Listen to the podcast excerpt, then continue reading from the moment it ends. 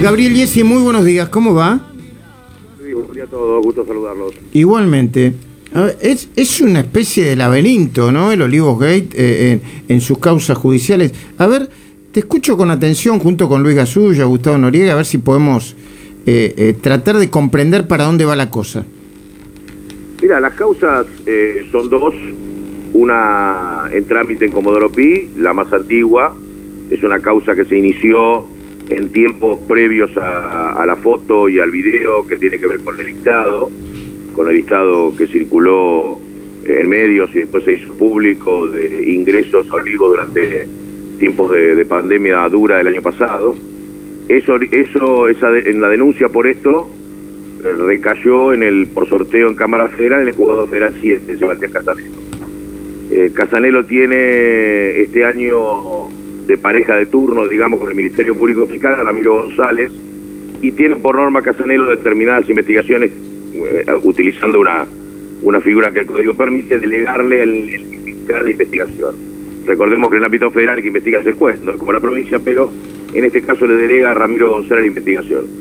Mientras Ramiro González empieza a analizar la causa, pide el listado de ingresos a la Casa Militar, el listado oficial, más allá del que, del que circuló por WhatsApp y que todos tenemos, aparece la foto. Guadalupe Vázquez en su investigación periodística revela en, La Nación Más la foto del escándalo, si queremos llamarlo de una manera. Luego los, luego los videos el gobierno los hace públicos y a partir de ahí se suma eso y el fiscal Ramiro González ayer, en su último dictamen, más allá de tener por designados a distintos abogados, y abogados que en su momento tenían también Estefanía Domínguez, me refiero a Pirovelo y, y Lizardo, después Estefanía Domínguez se abre del estrategia oficial, por lo menos de alguna manera. Paralelamente a este aparece en la escena una denuncia en San Isidro, radicada en la Cámara Federal de San Martín, que es la que tiene competencia sobre San Isidro, porque la residencia de Olivos queda precisamente dentro del ámbito jurisdiccional. Gabriel, De, se- de sa- ese- de ese- sí, sabés que hay dos denuncias, ¿no? Hay una denuncia que se presentó la semana pasada, creo que fue el, el- el viernes de la semana pasada, y hay una denuncia que se presentó hace 24 horas, ¿eh? En, en- en San Isidro, no sé si las dos en el mismo juzgado, pero las dos en San Isidro. La de se acumulan, Benítez y la, de sí, Sa- y la del ex eh, abogado de, Sí. de- de la empleada doméstica de Victoria Donda. Re- repeti- repetilo si te escucha Gabriel, porque te, Sarubi Benítez es una de las denuncias del abogado que también pidió ser querellante, algo que, que- que, bueno es difícil que la justicia de ese lugar porque no es no es víctima directa y este de eh, el abogado de la empleada doméstica de Victoria Donda. Lo que le quiero preguntar a Gabriel Eh, espera, eh, Gabriel dice que se acumulan entonces, ¿eh? ¿Ok? ¿Estamos, estamos así? Sí, de- decime Luis. Lo que te quiero preguntar, Gabriel, Luis Gasulla te saluda, es, eh, hay como dos estrategias judiciales diferenciadas. Una, eh, declarar anticonstitucional el decreto presidencial o, o que era imposible su cumplimiento. Y la segunda que tiene que ver con que no se propagó el virus. Hola Luis, buen día, gusto saludarte también. Mira, eh, por un lado, en San Isidro la investigación está en cabeza de Sandra Arroyo Salgado con Federico Yuca como fiscal federal. San Isidro tiene dos jueces federales y dos fiscales federales. En este caso son los dos que mencionaba. Eh, acá tenemos que pensar, por un lado, qué mm, estrategia tendrán las defensas. Si las defensas plantearán la inhibitoria y que, y que arranque la causa tramite en San Isidro y que en definitiva sea Sandra Hoyo Salgado, que por razón de jurisdicción debería hacerlo, o prefieren que la causa permanezca en Comodoro Pi y apunten a que Comodoro Pi la trabaje aun cuando desde San Isidro puedan plantear una inhibitoria, si puedan requerir la causa. Esto por un lado.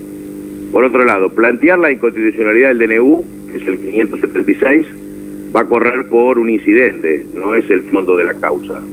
Es decir, luego de las presentaciones de los abogados, distintos abogados hoy en las causas, seguramente en la de San Isidro esperarán ver qué, qué suerte tiene. No puede haber, es decir, por razones de economía procesal no puede haber dos causas que tramiten en dos jurisdicciones distintas con el mismo objeto.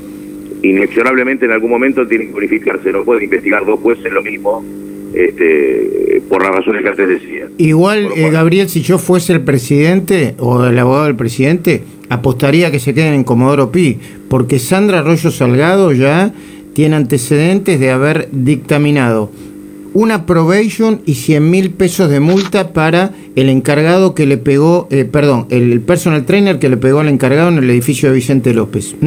Una multa de 70 mil pesos y todavía no se decidió la probation con el famoso surfer. ¿eh? Eh, y están decidiendo qué es lo que van a hacer con el remero. De manera que los criterios para decidir de Arroyo Salgado, no, no sé si son los mismos casos, parecen diferentes a los que ya determinó en algunas causas como Pino. Coincido plenamente, porque en un caso anterior, tanto Ramiro González como Sebastián Casanelo, y el caso anterior es uno que hoy da cuenta Infoae, eh, sobre una fiesta, una supuesta fiesta que se había llevado a cabo Facundo Moyano en Puerto Madero, en un departamento, Ramiro González entendió y el juez se adhirió que por el principio de significancia, por no haber este, probado, haberse probado que de esa fiesta se hayan originado contagios o que ninguno de los participantes haya tenido COVID y así lo haya transmitido, ordenó el archivo. Con el cual verás que son dos criterios absolutamente distintos, el de Sandra Atacado y el de Ramiro González, con lo cual coincido con tu mirada en cuanto a que procesalmente pareciera, el derecho es ágil, ¿no? Pero pareciera que el criterio de Comodoro Pi es más beneficioso en este caso para los imputados que les elegido. Bueno, muy interesante. ¿eh? Este, este, todas estas miradas y esta información pura y, y el detalle nos ayuda a comprender en dónde estamos parados. Gabriel, te mando un abrazo grande. Buen fin de semana.